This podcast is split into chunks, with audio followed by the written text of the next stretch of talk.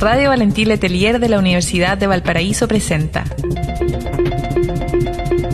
Ciudad Mosaico, el espejo de la diversidad social.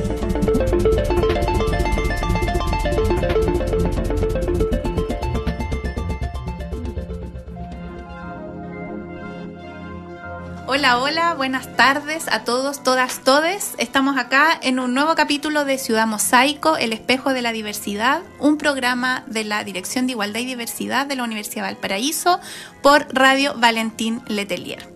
Estoy nuevamente acá con mi compañero Hernán Silva. ¿Cómo estás, Hernán? Muy bien, muchas gracias. Contento de estar en este nuevo capítulo de Ciudad Mosaico. Eh, hoy día con una temática bien interesante y con una invitada de la casa. Sí. Como ya sabrán, nuestras auditoras, auditores, hemos estado dedicando, haciendo guiños mm. en los últimos capítulos a la temática de los 50 años de la conmemoración del golpe de Estado, ¿no es cierto?, la dictadura cívico-militar. Y para terminar este ciclo o estos capítulos, ¿no es cierto?, con, con, ese, con ese énfasis, hemos invitado a Inés Robles. Inés Robles es abogada, es magíster en Derecho, además es la vicedecana, secretaria de facultad de nuestra Escuela de Derecho en la universidad y además con una larga trayectoria por la defensa de los derechos humanos. Así que bienvenida Inés. Hola, ¿cómo están? Eh, muchas gracias por la invitación y bueno, aquí vamos a conversar y entretenernos un ratito con algunos temas que no son tan entretenidos, pero es importante también que las personas los conozcan y que podamos tener a lo mejor alguna reflexión sobre, sobre eso.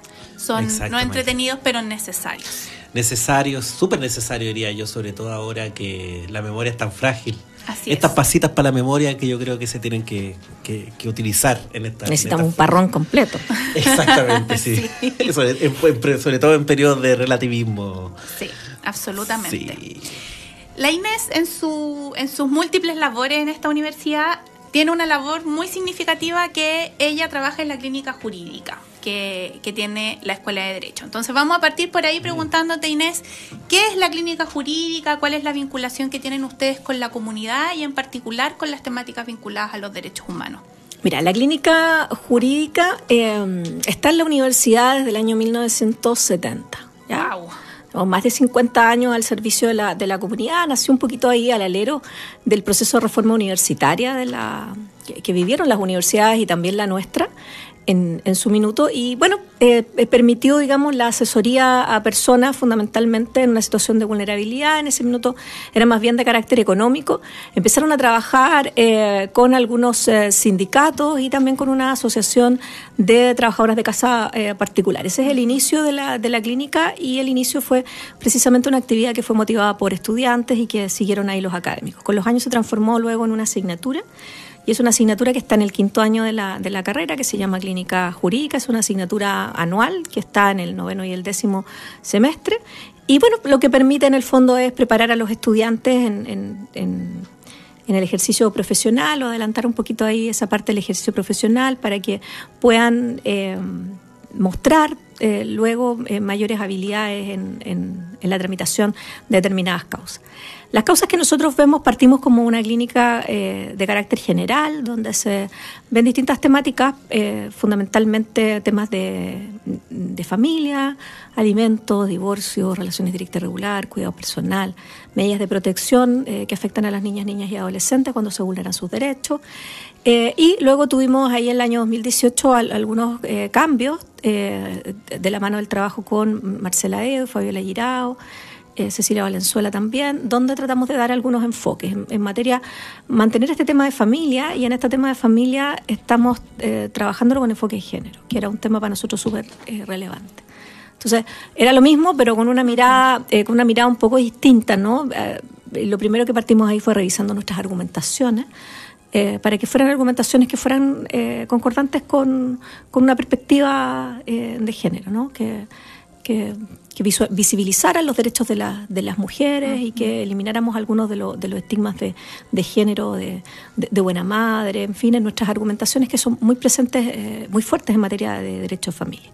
Y también ahí lanzamos una línea de mujeres privadas de libertad para trabajar con mujeres privadas de libertad y, poder asesorarlas en algunas de las materias que a ellas les competen, eh, tema de migrantes. Y también es el, el, el, año 2019 agregamos una línea, que es una línea que empezamos a trabajar con Price Valparaíso y con Price Valparaíso agregamos un, programa de formación para nuestros estudiantes y eso además llevaba la tramitación de causas de sobrevivientes de tortura por delitos de lesa humanidad. Mm. Y luego tuvimos que agregar el, año 2019, eso ya no era así como, como plan pensado, sino que tuvimos que agregar una línea de violencia institucional a propósito de lo acontecido con, con el estallido social.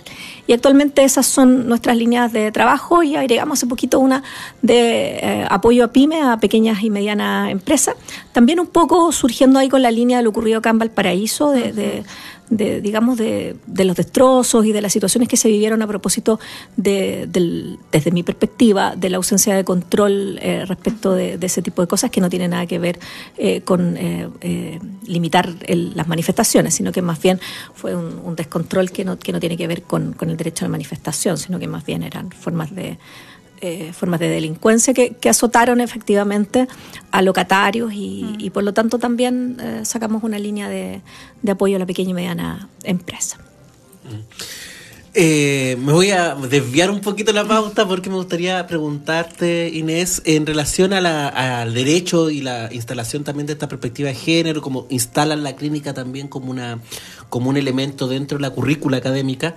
¿Cuál es la reacción de los estudiantes cuando aparece esta, esta mirada? Y si pudiésemos también comunicarle a la gente, explicarle a la gente qué es este derecho con perspectiva de género.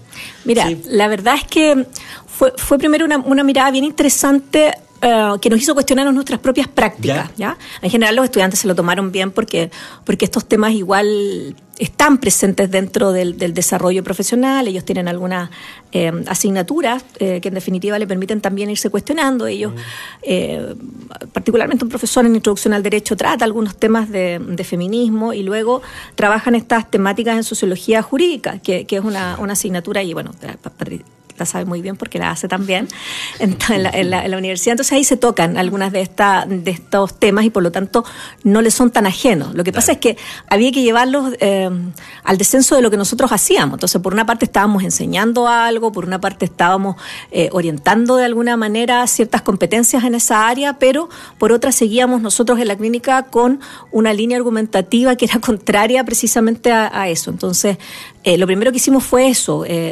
con, con Cecilia eh, Valenzuela, em, revisamos nuestros nuestras presentaciones, nuestros escritos, eh, las sentencias y todo, y nos dimos cuenta, eh, en realidad no nos dimos cuenta, ella nos hizo darnos cuenta que había, por ejemplo, poca mm, argumentación eh, relativa al tema de género. O sea, en general nosotros no argumentábamos utilizando tratados internacionales, eh, por ejemplo, la Convención Belén do Pará no aparecía en ninguna de nuestras eh, argumentaciones, no, no eran líneas de trabajo que nosotros teníamos. Entonces, nos permitió ella, nos levantó, digamos, esta, esta suerte de crítica y nos hizo como algunas recomendaciones, que no significa dejarle la indefensión a las personas que tú, que tú atiendes, particularmente cuando, cuando son hombres, sino que utilizar argumentos eh, que son argumentos que no vayan en contra de, eh, o que perpetúen, no es que no vayan en contra, yo creo que, que perpetúen estereotipos de, género, ¿no? Y esos estereotipos de género son estereotipos que no solo nos afectan a nosotras las mujeres, sino que son estereotipos de género que afectan a los hombres también, ¿ya? A veces cuesta darles como, como, como esa mirada. En el caso nuestro está este rol de, buena madre que es súper dañino, perjudicial, eh, pero por otro lado al de ellos eh, le agregas el rol de proveedor, que también es súper violento para ellos, porque en la medida que no pueden cumplir eventualmente con ese rol de proveedor por distintas razones, muchas de ellas a veces tienen que ver con situaciones ajenas a su voluntad, situaciones de salud importantes, se transforman en menos hombres inmediatamente. Mm. Y, no se les permite otro rol tampoco, ¿no? De otro, otra forma de participación eh, que no sea simplemente con un tema de carácter económico. Y eso también es violento, eh, también es, violento contra, contra ellos también. O sea, te enfermas y ya no sirves, ¿cachai? Y, eso, y eso también es violento. Claro, ocurre a lo mejor en menor cantidad de la situación que afecta a las mujeres en, el sentido de, esta imposición, ¿no? De, tienes que ser necesariamente buena mamá y, el ser buena mamá significa no salir, eh, eh, te cuestionan si es que tú estás trabajando. Eh, porque ahí, ah, no, mejor ahí entonces eh, pasan al cuidado del padre, porque el padre ni siquiera es que los cuida, porque él trabaja igual que tú, sino que pasan al cuidado de la madre. Siempre de otra mujer. De otra mujer. Siempre, siempre ocurre eso, pero claro, como mm. tú no tienes a otra mujer que lo haga, mm. hay ciertos como como castigos a esos, a ellos y como no, él está bien, él estudia para salir adelante, tú estudias para salir adelante, pero descuidas a tus hijos. Entonces ahí se generan esa, esos niveles de, estereotipos eh, que son dañinos, digo, fundamentalmente contra las mujeres, pero también de alguna manera atañen a los hombres cuando buscan tener también otras formas ¿no? de, de participación. Si no hay una abuela en la casa, es difícil que le den el cuidado personal porque asumen que no tienen habilidades eventualmente para poder hacerse cargo de, los hijos. Y eso también es, es, una forma, yo creo que, de, violencia. Entonces, la perspectiva de género no es una cosa que es una perspectiva de género que solo visualiza las temáticas de las mujeres, sino también son ponerse los lentes de otra forma y tratar de sacar los estereotipos. Claro, fundamentalmente es contra las mujeres, pero también eh, se pueden incluir a, ellos en, este tema. No es un tema solo del feminismo, sino que es un tema mm. que precisamente cuestiona los roles de género en general. Mm. Vamos a volver a nuestra pauta. Volvemos a la pauta, sí. Pero era interesante. Eh, un poco entusiasmaste. ¿eh? y se me ocurrió otra pregunta, pero creo que tengo, digo, por dentro mío, tenemos pauta, tenemos pauta, así que. Teníamos que, detenernos. pero yo puedo volver todas las veces que quieran hablar de eso y otras cosas. Maravilloso. Bueno, pero volviendo a nuestro eje mm. temático de estas últimas semanas. Inés, te voy a llevar a esa línea en la clínica jurídica, estas dos líneas que tú mencionabas, ¿no? Cuando se comienzan a involucrar con causas a propósito de los crímenes de lesa humanidad. Y luego también nos vamos a, vamos a volver a la actualidad a propósito también del estallido. Y ahí queríamos llevarte a, a un tema en concreto que quizás no ha aparecido bastante en la prensa estos últimos días, que es la violencia político-sexual. A mm. propósito, ¿no es cierto?, del fallo de la Corte Suprema que hubo la semana pasada. También vimos el viernes la noticia de que habían expropiado, ¿no cierto?, el inmueble donde opera el centro de tortura conocido como Venda Sexy. Entonces ahí quisiéramos preguntarte qué es eh, la violencia político-sexual, por qué es relevante a propósito de la visibilización también de las mujeres. Eh, y de lo que las mujeres les tocó vivir en particular y de formas específicas eh, durante la dictadura. Mira, de hecho, tuvimos ahí un seminario en el que participaste ahí un, ratito y llevaste al, curso a verlo precisamente el, día viernes de la, de la, semana pasada. Dentro de estas actividades de conmemoraciones se fue organizado por el Instituto Médico Legal y precisamente discutimos esas, esas temáticas. Y bueno, la verdad el tema es, eh, es un tema que no es nuevo, es un tema que, en general es súper antiguo, el, el, en el sentido de que mm, en, general en las guerras son utilizadas las mujeres de esa forma, ¿no?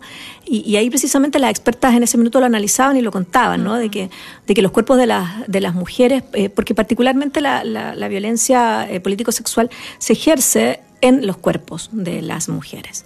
Em, y ahí ellas mostraban un, par de líneas que, que, me parecen que son las que uno, uno visibiliza también em, o, puede lograr ver históricamente, y que es este cuerpo como instrumento. ¿no?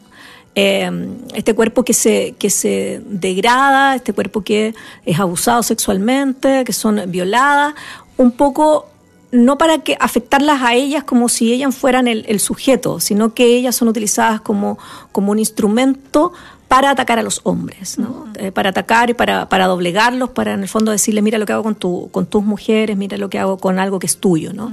Que también es, una, es, un, es un tema de de género bien potente ¿eh? también, ¿no? Porque en el fondo el, foco es el hombre, el que quieren destruir, al que quieren, eh, digamos, quebrantar su voluntad es la de él, ¿no? La de ella no, no interesa en nada. No es una legítima otra en la política. Simplemente, no es, otra sujeta no es otra sujeta en ese. No, simplemente es, utilizada para mostrarle al otro lo que se puede hacer o el daño que se, que se puede hacer.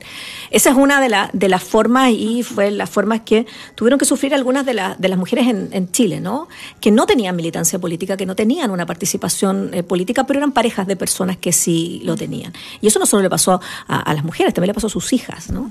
Eh, que sin tener una política, una participación activa, eran utilizadas para eso, para decirle a ellos, mira, tengo tu familia, mira lo que les voy a hacer. Eh, incluso los, relatos, aunque personas insistan que, que esas situaciones eh, como la diputada eh, diga que son mitos urbanos, estos no son mitos urbanos, eh, son personas que eran violadas delante de sus parejas, sus hijas también violadas delante de sus parejas, eran personas que incluso las hacían o las obligaban a tener relaciones sexuales con sus, con sus hijos, las torturaban físicamente, digamos, en, en, en, el sentido de golpes de puño, electricidad, ratones y otras eh, y, artículos eh, mediante los cuales las violaban y eran cosas que sus parejas o veían o escuchaban. ¿ya?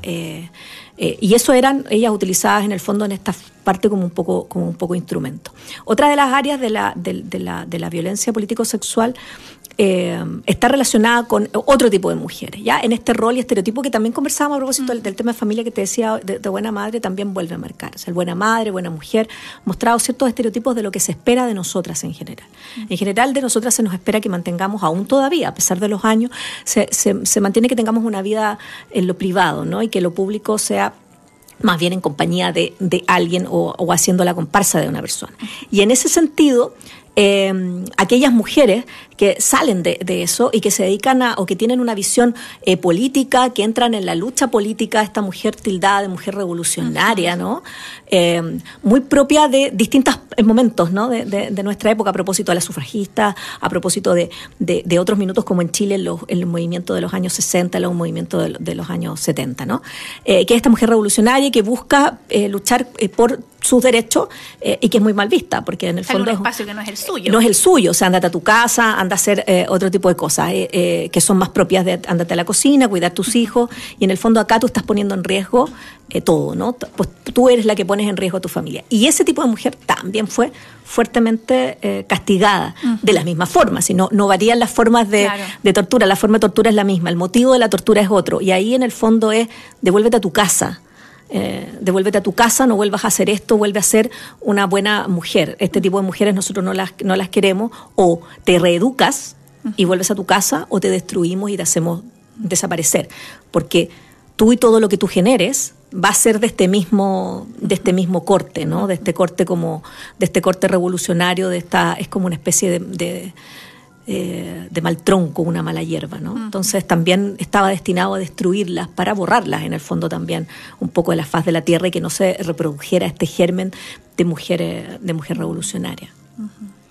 Es la tortura sexual como forma de disciplinamiento. Exactamente. Exactamente. Y por otro lado, esto de, claro, de que no se reproduzcan, que nos evoca otros capítulos nefastos en la historia, ¿no es cierto? Como las esterilizaciones forzadas de Fujimori, por ejemplo, que tienen este mismo sentido, ¿no? Como evitar que estas mujeres eh, insurrectas sigan reproduciéndose porque además van a criar a esos hijos, a esas hijas también bajo esta mala imagen. En esos mismos, en esos mismos contextos. Entonces, yo te diría que esas son más o menos las dos líneas eh, eh, que uno puede hablar de violencia política y que se dieron en Chile definitivamente, ambas, ¿no? De, de, de los, los, testimonios recogidos en las distintas comisiones y en las causas judiciales, que, que en ese caso constituyen además una verdad de carácter judicial, eh, señalan eso, digamos, son mujeres o con militancia o sin militancia eh, política. Las sin militancia política eran utilizadas de esta forma y las que tenían militancia política se las castigaba de, de, de esta otra forma, buscando o que volvieran al carril de lo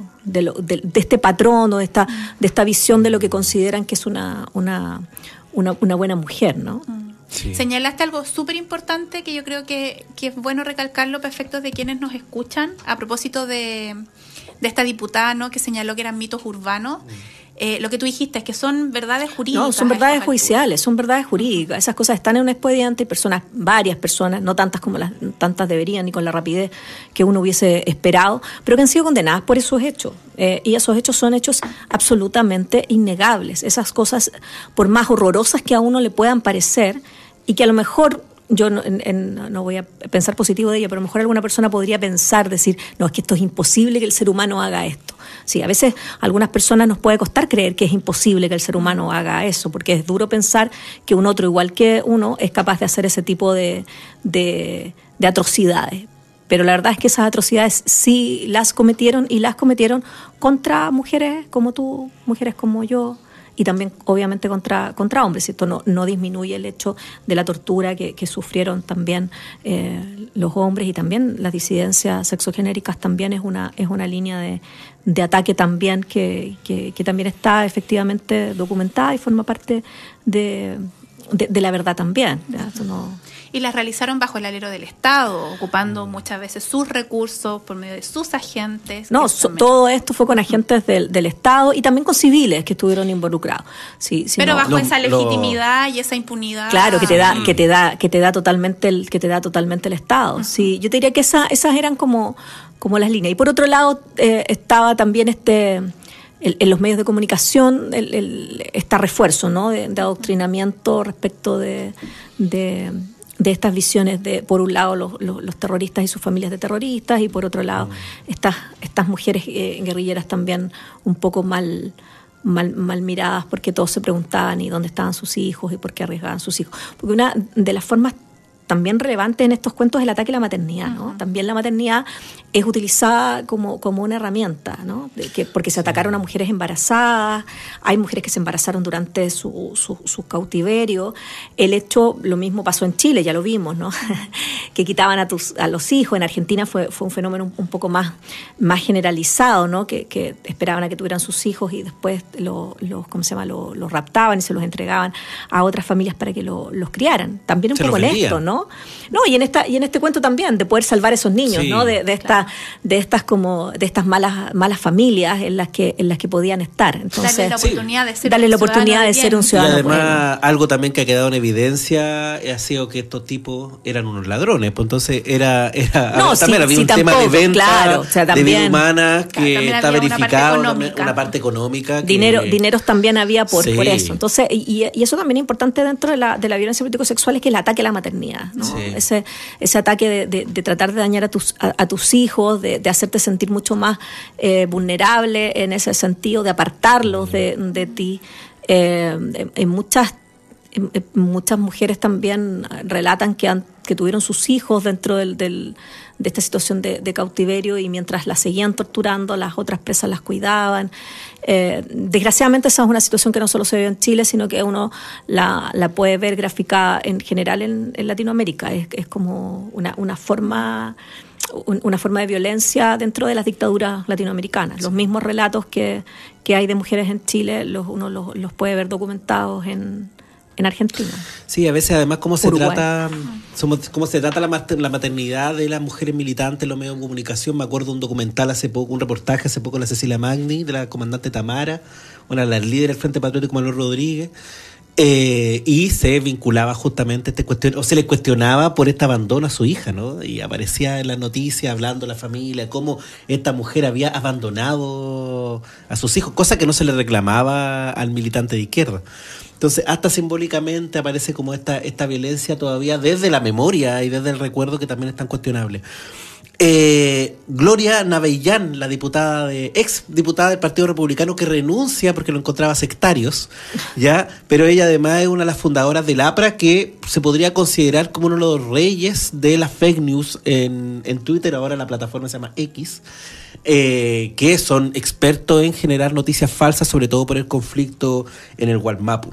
Además, Gloria Avellán es cercana a la familia de Martín Pradena y, la el, y ha sido como acusada también de otorgarle otorgarle no, no sé cómo ¿Cómo, sería como la palabra? Pero ella quiso como callar un, un, un, relato, ¿no? De una persona, de una víctima. Que era familiar de ella. Era familiar de ella, creo que era tía, ¿no? Entonces, una sobrina. Una sobrina, sí.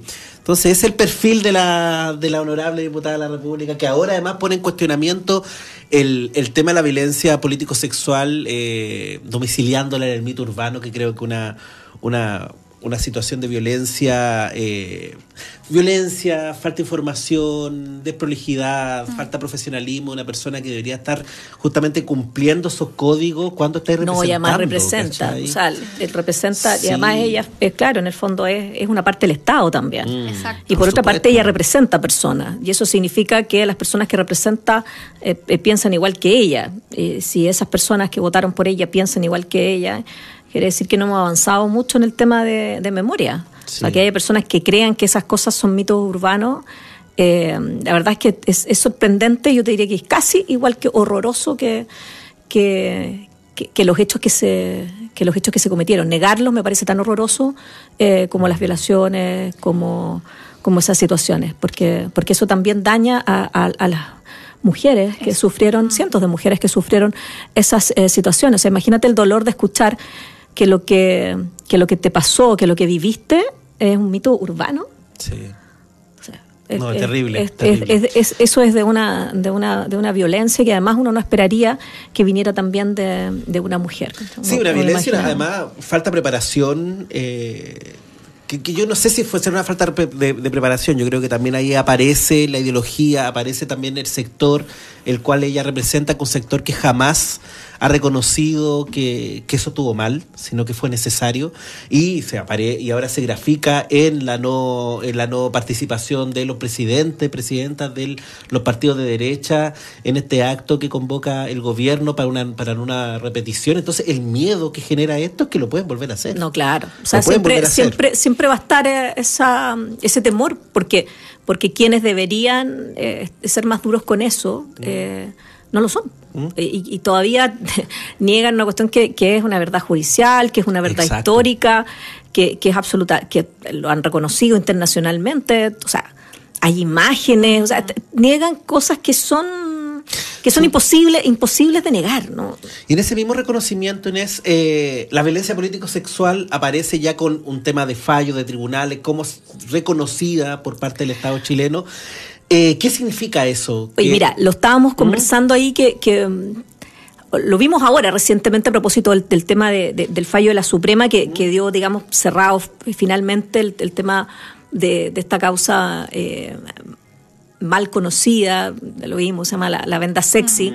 y es lamentable la forma que se llama, porque la venda sexy fue el nombre que le pusieron los perpetradores, los torturadores a, ese eh, lugar. Entiendo que la calle se llama, el recinto se llama Irán. 30, algo, 33. Eh, entonces, claro, eh, casi es como darle, darle el nombre que, darle el nombre con el que ellos quisiera que, lo, que lo conociéramos. También le llamaba la, la discoteca porque ponía música, ponía música muy, muy, muy, muy fuerte con el objeto de también, bueno, entre las fiestas que ellos intentaban hacer dentro y además también de, de cómo se llama, fiestas en las que, las que las personas participaban forzadamente. Y además era la forma que, que tenían para callar los gritos porque esto era en un, en un barrio completamente residencial. Eh, eso es para que tú veas hasta dónde llegaba la sensación de impunidad que tenían para poder hacerlo al lado de la casa de cualquiera. Exactamente. Da lo mismo. Les da lo mismo. Lo único que, ponían un poco más la música fuerte para que no, no, Yo creo que de buena onda para no molestar a los vecinos, pero no porque les interesara que, que lo fueran a, averiguar qué era lo que pasaba adentro. Sí, ese fallo es interesante y ese partió con un fallo eh, del ministro Carroza, donde él hace un, un poquito forzando un poco el tema de, los tipos penales y él mismo lo reconoce. Señala que como no hay una legislación acorde que establezca esto, es uno de los primeros fallos con perspectiva de género, que visualiza que eh, existe la violencia político-sexual y que es más allá de simplemente la tortura. O sea, que es un tipo de tortura específico y que fundamentalmente afecta a, las mujeres y está visibilizado de una forma distinta, que tiene una intencionalidad distinta. Eso sin eh, menospreciar o, bajar lo que pudieron sufrir eh, los hombres, porque también asume que son hechos horrorosos, pero estos hechos tienen algunas connotaciones distintas y unas miradas eh, diferentes. Y eso es lo que señala ese fallo, em, que fue pionero en esa época, en, al, señalar aquello y, también bueno, hace una reflexión bastante ética respecto al tema. Luego ese fallo pasó por la Corte de Apelaciones y finalmente a través de la casación, hace pocos días atrás, ya como una o dos semanas atrás, eh, a propósito de fallar una casación, terminaron efectivamente con, las condenas que se habían establecido y por lo tanto esta línea de razonamiento del juez que incluía estos elementos de perspectiva de género quedaron ya eh, establecidos. Eh, y claro, eso permite también que otros fallos puedan eh, analizar estas temáticas de, la misma naturaleza. En general, antes las situaciones eran tratadas solo como, como tortura, No, no, visualizaban que el tema de la, de la violación en específico eh, genera un trauma que, que, es un trauma que es imposible de, superar y que además, obviamente, al igual que en general, la tortura es un daño que se genera además transgeneracionalmente. Exactamente. Eh, que es un tema que no, no solo afecta a esta generación, sino que afecta a varias generaciones en el futuro y que precisamente es lo que saben también quienes torturan, ¿ah? porque quienes torturan también lo hacen con eso, es un castigo, es un castigo a esa persona, pero también es una manera de, cortar este germen, lo que hablábamos, ¿no? Este germen eh, revolucionario esto es para que nunca más ni tú ni ninguno de tu familia decida eh, ir en contra del orden, del orden establecido. Esa es la gracia que tiene ese, ese, ese fallo y ha permitido que existan otras sentencias. Hay un, par de sentencias en materia civil a propósito de la responsabilidad contractual del Estado, de las indemnizaciones contra un, par de, víctimas eh, que sufrieron violencia político-sexual, que precisamente se menciona a, esta línea de argumentación y que recoge, que, no es tan frecuente en, sentencias de las, de las, Cortes de Apelaciones, recoge varias eh, normativas eh, internacionales, algunos eh, tratados internacionales, otras normas que se llaman de soft love, que son más bien recomendaciones, eh, y las incluye dentro de las argumentaciones y eso es interesante. Y vuelve también a señalar que ese tipo de violencia contra las mujeres tiene una, particularidad especial, o sea, vuelve a incluir perspectiva de género, lo cual es interesante porque quiere decir que este germencito de, la, de la, sentencia del, del ministro Carroza, ese, ese querer ir más allá fue algo que obviamente no ha generado todos los frutos que uno eh, quisiera, pero ahora quizás que la Suprema, eh, eh, al digamos rechazar los recursos de, casación de alguna manera ratifica la línea de esa sentencia, puede ser que más ministros, más jueces se atrevan a, seguir en esa, en esa senda, en esa línea. Sí, además que está estos, estos datos, estos datos un poco invisible de esa violencia sexual también hacia los varones. Yo creo que los mismos códigos de masculinidad tradicional, y aquí no estoy cuestionando ni, ni, ni, criticando a, lo, a, a, las personas que, a los varones que sufrieron ese tipo de violencia por no denunciarla, por no nombrarla, sino que tiene un peso también los códigos de género ahí a la hora de nombrar y denunciar. Pero, pero, fíjate que estos pesos no, mm. no solamente son para, para los hombres, como dices tú, lo son también para las mujeres. Muchas mujeres nunca han mm. señalado la situación de de, violencia sexual que han tenido. Yo, nosotros hemos atendido sobrevivientes y que dicen que su familia no lo puede saber, o sea, ni siquiera la familia puede saber de repente que están en un que lo develan después de no lo han, años, Claro, y algunas mujeres que ni siquiera le han dicho a su familia, así como por favor que no se enteren, porque claro, te genera una, una, una situación de un desvalor, ¿no? Exacto. Ella se, que no lo es, pero, mm. pero en lo absoluto, pero eso son, son sus sensaciones, ¿no? Y que, como, porque además mm. volvían frente a sus parejas como, y lo negaban precisamente porque volvían frente a sus parejas como sucias, como manchadas. Mm. Ellos también eh, vivieron también lo suyo y obviamente eh, las formas de relacionarse después de eso nunca iban a ser eh, iguales. Pero claro, lo que tú dices también es cierto, porque en algunos casos algunos hombres sufrieron de violencia sexual eh, y precisamente lo que buscaba es lo mismo. Eh, en este caso es eh, atacar la masculinidad. ¿ya? Es precisamente es transformarte en, un instrumento y decirte que ya no eres hombre en estos mismos roles de género, en estos mismos conceptos de género. Entonces te bajan completamente la, tu visión de hombre en el, en el tú a tú que podían tener de este. Porque en general, un poco la tortura masculina eh, hay algunos personas sobrevivientes que lo asumen como eh, algo que tenía que ser, como algo que yo, como algo que yo logré, como, como un poco la, la, visión del héroe, ¿no? Que, que, logra salir de, de, de, esto muy estoico del, del dolor, ¿no? Em, y hay otros que obviamente tienen otra forma de asumir lo que es entender del dolor del cuerpo y todo, son formas distintas de afrontar el trauma que, que ello significó. Pero por otro lado hay otros que sufrieron esta violencia sexual y muchos de ellos obviamente la van a negar mm. porque tiene que ver con atacar precisamente esa masculinidad, esa, esa cuestión estoica de, de, salir adelante, un poco del, del, héroe y si te hicieron algo es algo que no te, no te hizo menos hombre, ¿no? Porque un poco la, la, la, violación y el abuso sexual eh, masculino eh, está visualizado en eso, una cuestión de poder. En general, la violación, la violación lo tiende, lo tiende a hacer, pero, pero es una cuestión de poder donde le dicen a él, eh, en el fondo, que, es un poco también la cuestión que se ve en las cárceles, ¿no? Tú eres mi mujer. Es ponerla en el espacio lo femenino. Es, poner el espacio lo femenino. Tú eres mi, como, como lo dicen así, suena feo, lo van a decir en la radio, tú eres mi perra, tú eres mi mujer. Entonces, en el fondo, es también ahí hay una visión de valoración de lo femenino, donde nosotras somos nuevamente, claro. Entonces, lo que buscan es transformarlos en el lugar inferior que tenemos nosotras. ¿no? Y además que, te pueden llegar a, quitar algo que es trascendental para tu existencia, que, yo me acuerdo de conversaciones con personas, con varones víctimas de violencia política, eh, que fue no hablé, yo no hablé. Entonces, eh, con eso me quedo, déjame eso al menos. ¿ya? Y lo que pasó, lo que yo viví, no lo quiero volver a tocar porque es terrible, es horrible y ojalá me lo pudiera borrar de mi cabeza, pero... Yo diría en general, eso es un mm. fenómeno que ocurre habitualmente con la violencia sexual en general, mm. que, que, es un tipo de violencia muy, muy privada. Sí. Eh, es demasiado, demasiado privada, ¿no? Hay, hay, mujeres que lo han contado, hay hombres que también lo han contado, pero, pero es el proceso probablemente más, más difícil, ¿no? Lo, las otras cosas las pueden relatar eh, dentro de todo un poco mejor, pero, pero el tema de la, de la violencia sexual porque te quita, te quita algo, lleva el trauma a un, a un, a un nivel aún, aún mayor. Aún mayor, exactamente. Y además que siempre cuando hablamos de la esfera de la sexualidad de las mujeres es llevarlas al espacio de la sospecha, de la duda, por supuesto, por supuesto. Está ese tema intrínseco de la vergüenza y de la culpa, aunque sepamos racionalmente que no hay por qué sentir vergüenza y, no hay, y que no hay tanto colaboraste en eso, ¿no? Exactamente. Sí, exactamente esa condena además que se suma, ¿cierto? Esa condena social que se suma, que aparece cuando una mujer es abusada sexualmente y violada sexualmente en un contexto de carrete, de consumo de droga legal o ilegal. la culpa siempre es acá también aparece lo mismo. Antes la culpa era solo tuya, ahora hemos avanzado y ahora eres copartícipe, digamos, ha bajado un poco, ahora tú colaboras. Antes era tuya completa y ahora sí, como tú provocaste, ahora es, ya, pero ¿para qué andáis vestida así, digamos? no como que, lo suficiente, claro. no lo suficiente. Inés, y en relación a en relación a, este reconocimiento de la, de la violencia político-sexual en parte de los tribunales, ¿cómo lo vinculamos también con lo hecho de la revuelta o estallido social, que también nos puede venir a entregar por el reconocimiento un tipo de violencia que hasta el día de hoy, lamentablemente, está siendo invisibilizada? Yo creo que hay un montón de símbolos, además, este último tiempo que nos hace pensar que, que parece que no pasó nada el 19 de octubre.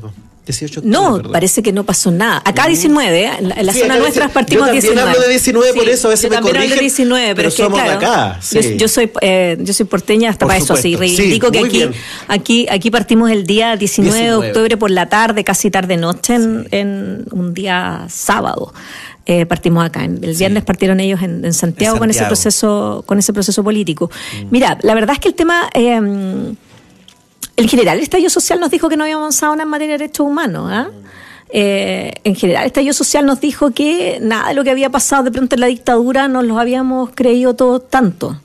Eh, los organismos de seguridad siguieron haciendo cosas eh, bastante similares, no iguales, eh, y probablemente yo siempre he insistido, no lo hicieron porque ahora existen redes sociales, porque la gente decidió salir a las calles, porque grababa las cosas que pasaban, porque se fueron a parar afuera de las comisarías, y porque obviamente no, no tuvieron el, el, poder que significaba, digamos, este tema del golpe, del golpe Estado, no todos orquestados en esto.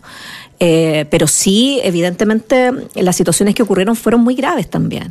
Lo que pasa es que, claro, si tú empiezas a jugar y a comparar los, las gravedades, eh, es que lo que pasó en Chile en el 73 es lo, es lo peor que puede haber pasado en el mundo, ¿no? es una cuestión, un horror, es un, horror, Entonces, si tú, si ese va a ser el parámetro, estamos mal. eso, eso, eso, eso ya es el nivel de degradación humana más espantoso. Entonces, y, y, es más espantoso porque más encima lo hacen personas, no lo hacen monstruos, ni bestias, ni nada, sino que son personas. Por eso te digo que es degradación humana, no es decir, ah, esta gente es mm. loca o son monstruos o cosas sobrenaturales. No son ni nada, ni monstruos ni sobrenaturales, son personas como tú, como yo, que decidieron hacer cosas que están absolutamente eh, reñidas con, con, bueno, con, con, eh, con, ser ser humano. yo creo que es con, ser, la humanidad. Con la humanidad, con la humanidad, con hacerle eso al, otro. Y sí, pues durante el estallido social ocurrieron situaciones bastante similares. No, no iguales o probablemente no con todo ese horror del que estamos eh, hablando, pero sí, por ejemplo, se hablan de desnudamiento en, la, en las comisarías, que, son cosas que han sido como, como acreditadas, de, esta, de hacer sentadilla. Hay otras situaciones de, de violencia eh, sexual, digamos, de abuso eh, sexual, que también han, han ido a, a, juicio algunas de ellas. Lo que pasa es que si, si eh, en el caso de la dictadura hay una impunidad y se han demorado 50 años, piensa la, la venda sexy, las causas son del año 74-75. O sea, te caes cuenta. Dina, es, de la DINA, ¿no? de la claro, te das cuenta cuánto, cuánto tiempo tuvimos que esperar para eso. O sea, mm. eh, y el estallido social anda parecido, ¿no? Ahora se van a cumplir eh, cuatro años y por lo tanto se están presentando en este minuto casi todas las demandas de acciones civiles, porque aunque no lo creas, prescriben las acciones civiles contra el Estado para obtener alguna indemnización. Eh, y claro, había esta situación de desnudamiento, incluso una polémica, ¿no? En, en, algún minuto donde decían que este desnudamiento no era violencia, ¿no? Que y, y, y, no es así, porque además eso está establecido en general, a, nivel internacional, está establecido precisamente que los desnudamientos son formas de violencia eh, sexual hacia las mujeres. Yo lo, lo, conversábamos, no, desnudar el cuerpo de una mujer no tiene la misma implicancia que desnudar el, el, el cuerpo masculino. O sea, tú te sacas la, la, polera y, bueno, van a quedar tus, tus pectorales, tus pechos a la, a la, vista, pero no son lo mismo que, que, los míos. Los míos siempre van a tener una connotación, sexual eh, diferente. Eh, que, solamente la perdemos en algún minuto en, la, fase de la maternidad. Es el, único minuto que pierden un poco esa, esa connotación sexual, pero el resto del tiempo tienen una connotación eh, sexual. Y no la tienen porque está con una guagua al lado, digamos. en, esa, en esa dupla la pierden. Pero en el resto del contexto sí lo tienen. Y además nosotras, las mujeres en general, eh, es la forma de educación que tenemos, vivimos con el, con el miedo de la violación permanente, ¿no? A, nosotras en general nos educan, cuidado en la calle, que, que, si la calle está muy sola, que avisa cuando llegaste. La, la, violación es, es, algo que forma parte de lo que te puede pasar casi muy ciertamente, ¿no? Eh, incluso más que si te van a saltar, forma parte como, como que te, Es lo que decimos siempre, como los hombres andan en la calle en la noche y tienen miedo que los asalten, nosotras tenemos miedo de que nos claro, Nosotras, claro, nos asaltan y nos violan, esa, ese miedo siempre está. Entonces la desnudez está también relacionada con eso. Si te hacen sacarte la ropa, ya es una situación de violencia. El puro hecho de que te, lo saquen, te, hagan sacarte la ropa y la desnudez en ese sentido forzada lo es pero además agregarle lo que nosotros nos pasamos del rollo, porque si, si es, eso, una amenaza es que viene después. O sea, está ese, está ese temor porque te quedas en una situación de, exposición, de, exposición y de vulnerabilidad muy fuerte para, para iniciar un abuso sexual o es como, es como la antesala del abuso sexual o la antesala de la violación. Entonces eso también genera un trauma eh, importante en las mujeres. El puro hecho del desnudamiento eh, genera un trauma importante en las mujeres.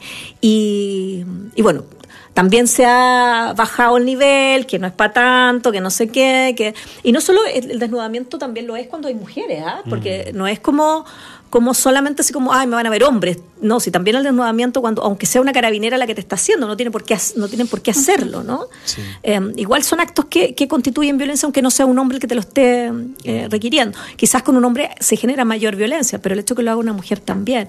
Y claro, vivimos esta fase del negacionismo también a propósito de las situaciones del, del estallido social de manera, de manera importante y bueno, supongo que el clima político tampoco ha favorecido mucho eso. Entonces, por una parte, tenemos que, que igual el gobierno ha, ha, sido bastante fuerte con el tema de la dictadura, yo eso lo reconozco, pero con el tema del estallido se ha sido medio, medio blando últimamente. ¿no? Sí, no lo persiguió mucho el... No, no, fíjate, y no ha sido... Piñera, date por avisado, parece, que quedó... Sí, no. Se desvaneció. El aviso era para ir a comer. Sí, como que se bajó un poco, ¿no? Y, ahora como se reúnen y que vamos pensando como en el futuro y la cuestión. Y, y, bueno, eh, eh, ese fue un gobierno eh, donde se violaron los derechos humanos. Y se violaron los derechos humanos de manera a mi juicio, generalizada. Podemos discutir el tema de sistemático o no, pero a lo menos sí eh, generalizada. ¿Por qué? podríamos tener una, Porque tenemos traumas oculares en todo Chile. Tenemos em, personas que no entregaban información respecto a que estaban detenidas en todo Chile. Mm. Y si los vamos analizando, todos fueron más o menos en los mismos momentos. O sea, en general en Chile pasaron de eh, de, tenerte detenido y golpes en las comisarías. Segunda fase, lo podemos ver, balines. Tercera fase, se prohibieron los balines en algunos lugares. Te tiraban las lacrimógenas directo al cuerpo. Entonces, y eso tú lo puedes visualizar. Entonces, claro, no, no puedes decir esto no pasó solo en, pasó en Santiago, pasó en Valparaíso, pasó en el, en el sur, en algunos otros lugares del, del norte. Es algo que tú lo puedes visibilizar. ¿Y cómo sigue doliendo ese mismo impacto en el hecho de que hay personas con daños oculares que se han suicidado? Y también el hecho de no haber justicia y, y, que se sigue además relativizando, que un caso ícono es el de la senadora de la República, Fabiola Campillay, que en el mismo en el mismo edificio se vuelve como a cuestionar el tema de su situación de salud.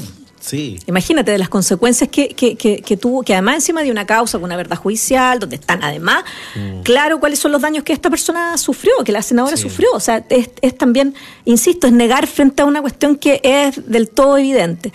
Pero sí, yo creo que, desgraciadamente, así como ocurrió con la dictadura, que se ha demorado todo esto y que no podemos decir que es una situación de justicia, sino que la dictadura o los crímenes ocurridos en la dictadura en general es una situación de impunidad para la mayoría de las personas, eh, de las familiares de las víctimas y de los familiares de los y los sobrevivientes, en el estallido social vamos igual.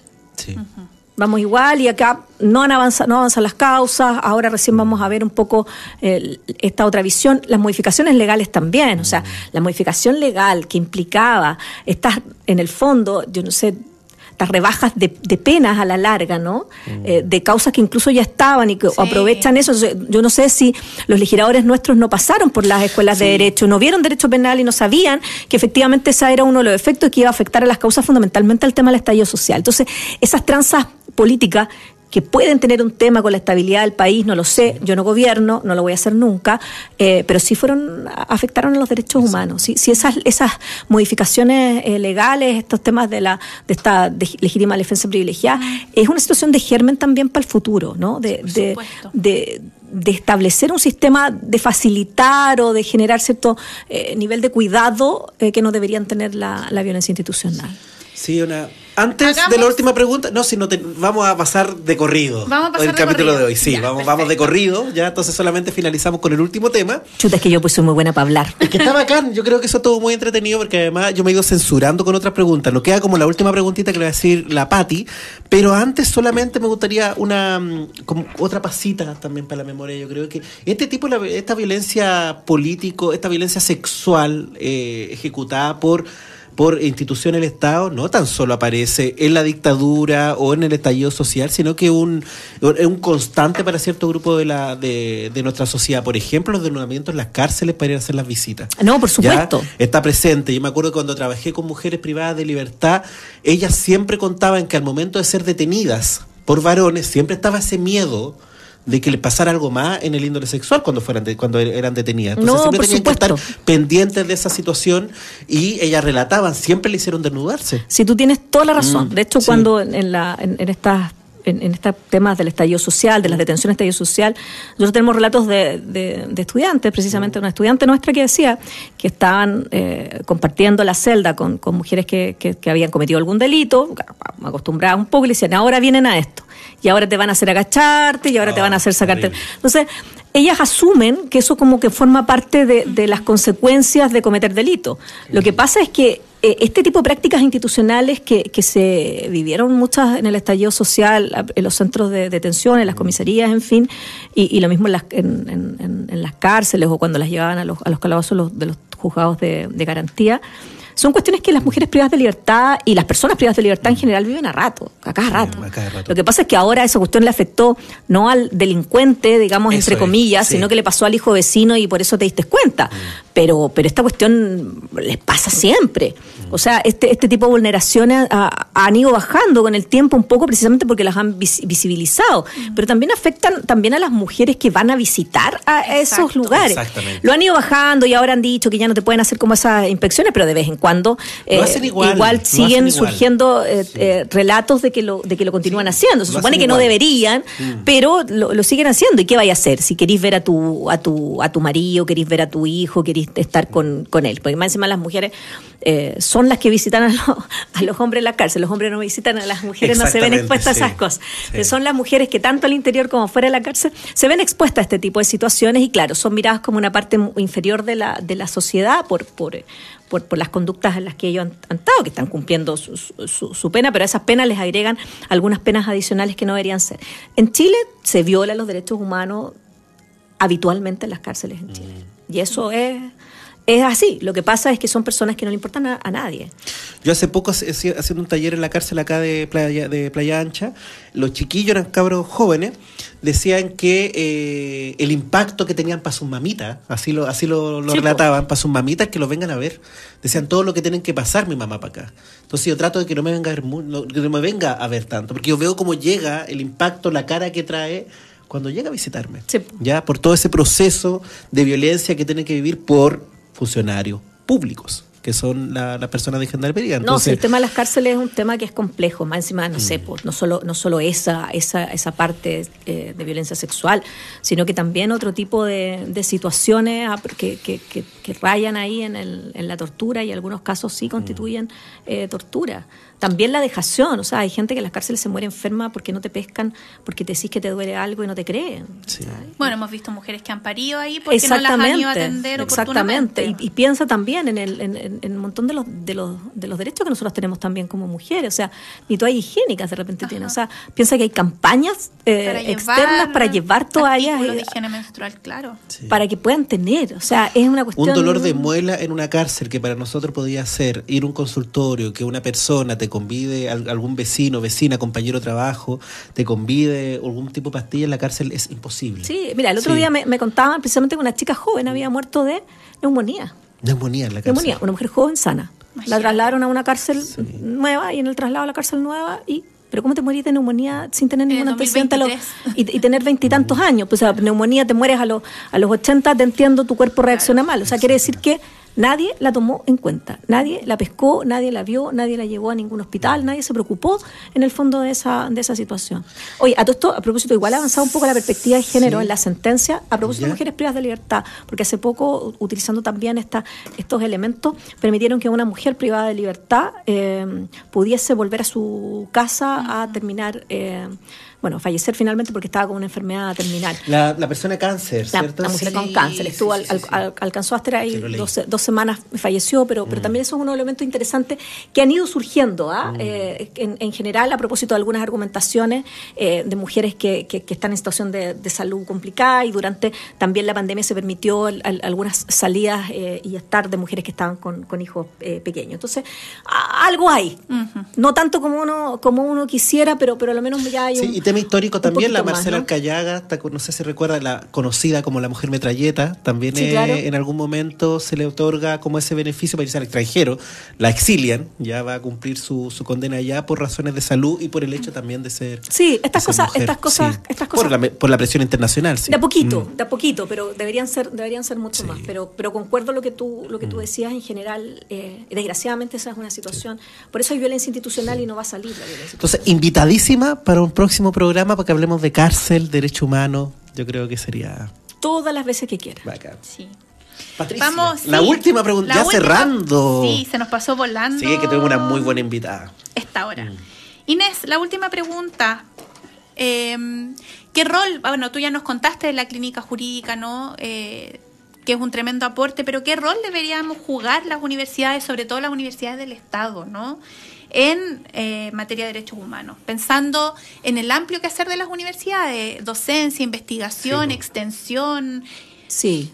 Mira, lo conversamos el otro día con, con el rector de la, de la universidad a propósito de la, de la comisión de, reparación. Eh, que tiene la universidad. De, la Comisión de Reparación. la Comisión de, Reparación fue un compromiso que tuvo el rector el 11 de septiembre del año pasado. Eh, él, él, lo asumió voluntariamente de hacer una comisión de reparación. Em, donde se pudiera levantar un poco los casos de em, la comunidad universitaria eh, durante la época de la dictadura y, un poco em, poder reconocerla en algunos de ellos la calidad de sobrevivientes o, o, o víctimas. ¿no? Eh, y reconstituir un poco la memoria histórica de la universidad, que es como un poquito la nebulosa, ¿no? De, lo que pasó en la dictadura acá en la universidad. Ahí sí hay mitos urbanos de lo que pasó, ¿no? De que en algunos lugares se portaron mejor, de que, de que no fue tan intenso. ¿Y por qué digo mitos urbanos? Porque después uno los contrasta como con el con, con la realidad, ¿no? De decir, no, sí que no fue tanto, porque en realidad no sé qué, y tú te das cuenta contrastándolo después con la realidad que sí fue harto, más de lo que de lo que de lo que se declara así como más más formalmente. Eh, entonces, en eso estuvo trabajando la comisión, estuvo liderada por la secretaria general de la universidad, la profesora Nicole Salame, eh, y ellos además invitaron a participar a estudiantes eh, a través de la Federación de Estudiantes, la Asociación de Funcionarios y la Asociación de Funcionarias Académicos. Y también invitaron al PRICE. Que obviamente es los que tienen una trayectoria trabajando con, esta, con esta temática, y al taller de memoria, que es un, un grupo que es taller de Moriel Price, pero es un, grupo de sobrevivientes eh, de tortura que trabajan en, el Price y que llevan varios años eh, trabajando esta, esta, estas temáticas. Y claro, siempre estos procesos tienen que ser eh, con participación de, la, de las víctimas. ¿no? a ellos no gusta le víctimas, de los sobrevivientes. De sobrevivientes. Sobrevivientes. Tiene que ser con, con, con porque no lo son, ellos han hecho ese, ese trabajo para para legitimar esa, esa sobrevivencia. Y mm, fíjate que eh, ha sido, fue un trabajo bien interesante, quizás no se puede avanzar todo lo que se hubiese querido eh, avanzar, ah, pero está el compromiso de que este es un DESTE, eh, así lo señaló el, rector y la secretaria general, es el DESTE. Este es el, punto de partida eh, para poder avanzar en estas otras temáticas. Igual se hizo un cuestionario, nos, una encuesta, no, nos contestaron varias personas, yo creo que más de 100, más de 100 personas, algunos contando obviamente los relatos de lo que vivieron en la universidad, otros de lo que su familia vivió en la universidad en ese tiempo, y hay otras personas que también contaron, que forman parte de la comunidad hoy en día, que son actualmente estudiantes, actualmente funcionarios, de lo que les pasó a sus familias eh, fuera de, nuestro ámbito universitario, pero que también eh, quedaron recogidos esos, esos testimonios, viendo que la dictadura impacta eh, no solo a quienes formamos parte de la comunidad, sino que a quienes ahora formamos parte de la comunidad por situaciones que ocurrieron fuera, fuera de ella. O sea, es bien, es bien fuerte, bien potente los relatos eh, son bien fuertes, son, son, son, son bien, bien, potentes respecto de lo que de lo que vivieron durante esa época, harto situaciones de exoneración, expulsión de carrera, prisión política, eh, y eso es lo que te decía, estaba como un poquito invisibilizado, ¿ah? se sabían las exoneraciones y las expulsiones, pero, pero tanto la prisión política y la tortura no, no formaban parte probablemente del relato más, más colectivo que, que se ha dado de esto. Entonces, Em, ese mismo día, cuando estábamos eh, cerrando un poco esta parte de este proceso del cierre de la primera etapa, por eso digo primera etapa porque estamos comprometidos con que esto tiene que seguir eh, adelante, em, conversamos precisamente que probablemente el tema de los derechos humanos, eh, además nosotros hacemos este trabajo en la clínica que forma parte para nosotros de la responsabilidad de la universidad pública, de un poco de lo que nosotros le, debemos como parte del Estado. ¿ya? Pero además también porque en ese tiempo la propia universidad dañó a las personas, ¿no? Mm. Eh, la, propia universidad, por quienes la representaban, ¿no? Eh, dañaron a sus funcionarios, dañaron a sus estudiantes, dañaron a, sus académicos y tenemos que responder también por eso. Pero yo creo que la transversalización en el currículum en materia de derechos humanos, nosotros tenemos derechos humanos porque tenemos derechos. Claro. Eh, um, fíjate que pasó mucho en um, el estallido social que no había quien supiera practicar protocolos de Estambul, porque no lo enseñan en las universidades. Wow había que hacer capacitaciones como fuera, porque no estaban dentro del currículum de formación, por ejemplo, de medicina. Entonces, es un tema relevante. Y ese tema tiene que pasar porque en licenciatura en matemática, en ingeniería, en ingeniería en medio ambiente, en ingeniería incluso alguien que solamente trabaje con números, aquellos que trabajan en astronomía, en verdad, cualquier cosa que uno diga, oye, pero si su objeto de estudio es muy distante de las personas, cualquiera eh, en cualquier profesión siempre tiene que tener una mirada de derechos humanos. Entonces, hay también un poco el, compromiso de transversalizar dentro del currículum, así como en, después del 2018 transversalizamos el género en el, en el currículum, debe haber también una transversalización del género en materia de derechos humanos. No puede haber ningún estudiante eh, nuestro que no tenga un compromiso con, los derechos humanos, que no, que no conozca, que no logre entender esta lógica en, materia de derechos humanos, esta, esta preparación de derechos humanos, con el enfoque que cada carrera determine. Pero, pero evidentemente un estudiante eh, debe saber eh, aquello. El otro, el compromiso con la verdad histórica eh, nuestra. hay hartas actividades que están pensadas. El, día 11 hay una conmemoración en la, en la Facultad de Derecho, eso de mediodía, pero antes está una visita ahí al, a, un lugar de conmemoración que está en la Facultad de Arquitectura. Y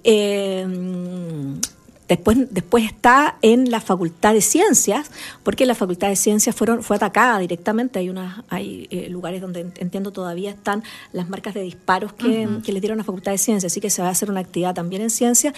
Y luego va a haber una, un um, descubrimiento de una obra conmemorativa que va a ser en, es, eso es en um, ingeniería, en ingeniería comercial en la Facultad de Ciencias eh, Económicas. Eh, y ahí hay una, una obra, eh, he estado mirando ahí por redes sociales el adelanto de la obra, está bien bonita, eh, pero que es una obra de, carácter conmemorativo. Mm. Eh, así que esa va a ser una parte. Y lo otro, como digo, lo que la comisión debería, ojalá, proyectar en términos de trabajo en, en, el, en, el, en el tiempo. Sí, yo creo que importantísimo lo que dice ese vínculo de los derechos humanos como, como parte de, de, de, una esencia de la formación yo creo que tiene que ver con el compromiso que tiene que tener la educación pública con la democracia, ¿cierto? Respetar los derechos humanos, formar en derechos humanos es formar en democracia. Y si formamos justamente en los aspectos democráticos de la comunidad, tenemos la posibilidad de generar garantías para la no repetición que es lo más importante en el ámbito de los derechos humanos. Y creo que también bien importante en estos 50 años que esa no repetición podría empezar con actos nobles que se han reclamado durante tanto tiempo, pero con actos nobles como el hecho del perdón eh, materializado y materializado quizá en, de una vez por todas, que avancemos en la, en la información de los detenidos desaparecidos, que no puede ser que 50 años todavía esté la herida abierta. Todavía faltan todavía falta y todavía tenemos tanto que hacer. sé que ojalá que en ese avance de la verdad, de la verdad histórica, de la memoria, eh, podamos también continuar construyendo un país democrático con todos y todas los que nos están sobre todo. ¿ya? Así que, que bueno que como universidad estemos avanzando en eso. Pati, Sí. cerramos ya. Sí, Mm. ya ir cerrando, solo quizás cerrar este último, este último capítulo en relación a, los- Mm. a los 50 años, ¿no? De que los derechos humanos no se agotan en las conmemoraciones Exacto. que hacemos en septiembre, Sí. que los derechos humanos tienen que ser un principio transversal, ineludible Mm. en todo nuestro quehacer, en nuestra vida cotidiana, en nuestra tarea como formadores, formadoras en la Mm. universidad, en nuestra extensión hacia la comunidad regional, nacional, etcétera, Mm. ¿no? A veces nos acordamos de los derechos humanos solamente en esta fecha eh, y es algo que tiene que estar en el día a día de manera ineludible como un principio básico democrático, como decías tú. Exactamente, exactamente. Javier Moraga en los controles hoy día. Muchas gracias, Javier. Inés, muchas gracias por tu tiempo, por esta tremenda participación. Muchísimas gracias por la invitación y ya saben, cuando quieran vuelvo acá a conversar de Sí sí. el tema que Sí quieran. o sí, Sí te invitaremos. sí, no lo pongas en duda. Pati, bueno, gracias por la adiós conversa, a adiós. todos nuestros auditores, auditoras y nos vemos en un próximo capítulo de Ciudad Mosaico, el espejo de la diversidad. Así es. Chaito.